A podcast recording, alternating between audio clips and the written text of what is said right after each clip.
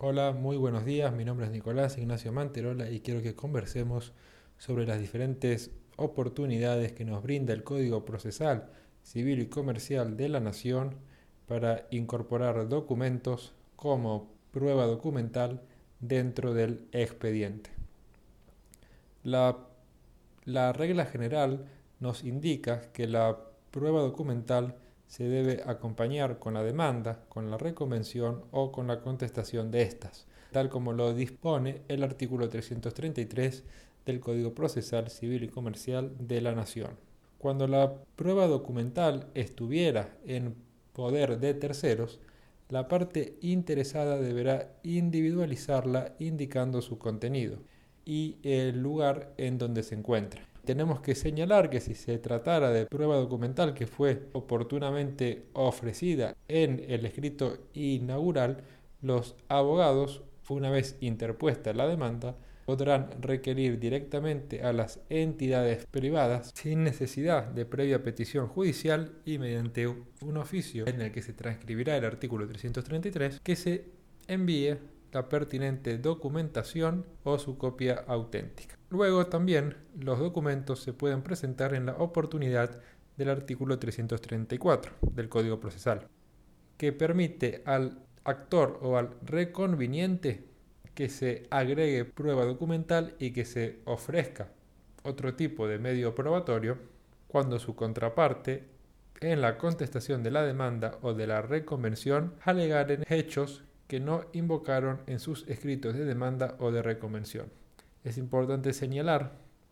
que el uso de esta facultad está circunscripta a hechos relacionados con la defensa o con la oposición del demandado o del reconvenido. Por lo tanto, estos hechos no se relacionan con hechos que debieron invocarse como causa de la pretensión del actor o del reconveniente, porque respecto de estos, su alegación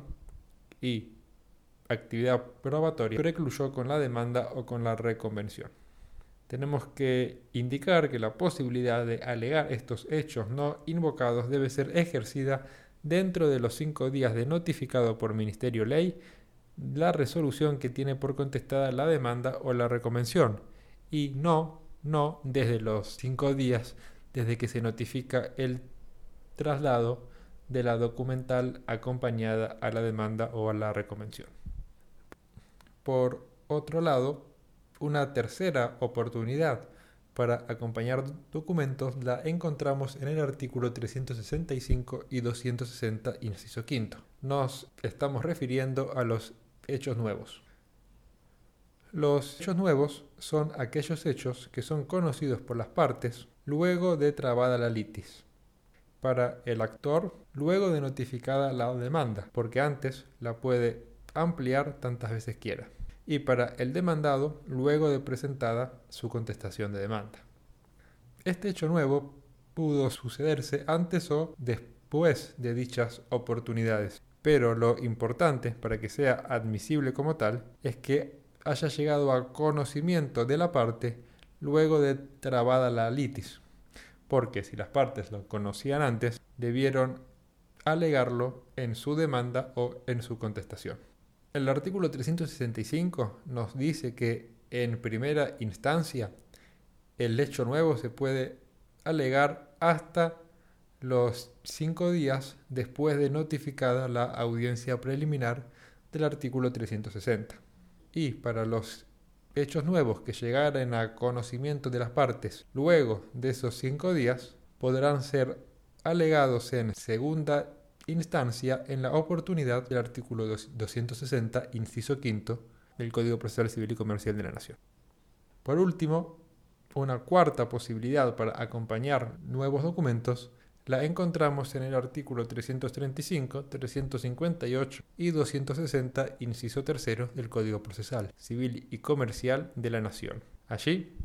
el código nos autoriza a acompañar documentos de fecha posterior al, a la presentación de los escritos de inicio o de fecha anterior si se declara bajo, bajo juramento que no se conocían. En primera instancia, los nuevos documentos pueden presentarse para el actor después de notificada la demanda, porque si se presentan antes de notificada,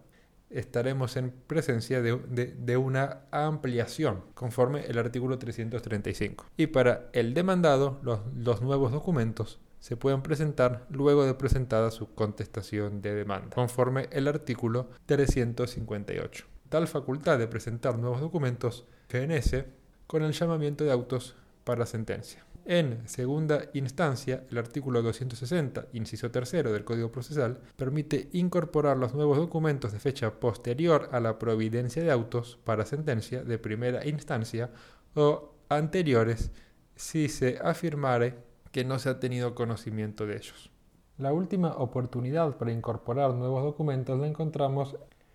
en el artículo 163 y 164. Estos artículos refieren a que el juez y, en su caso, la Cámara de Apelaciones podrán hacer mérito de los hechos constitutivos, modificativos o extintivos que se hayan producido durante la tramitación del proceso y que se encuentren debidamente probados, aunque no se hayan invocado como hechos nuevos. Por lo tanto, para que un hecho pueda surgir del expediente y para que el juez pueda considerarlo,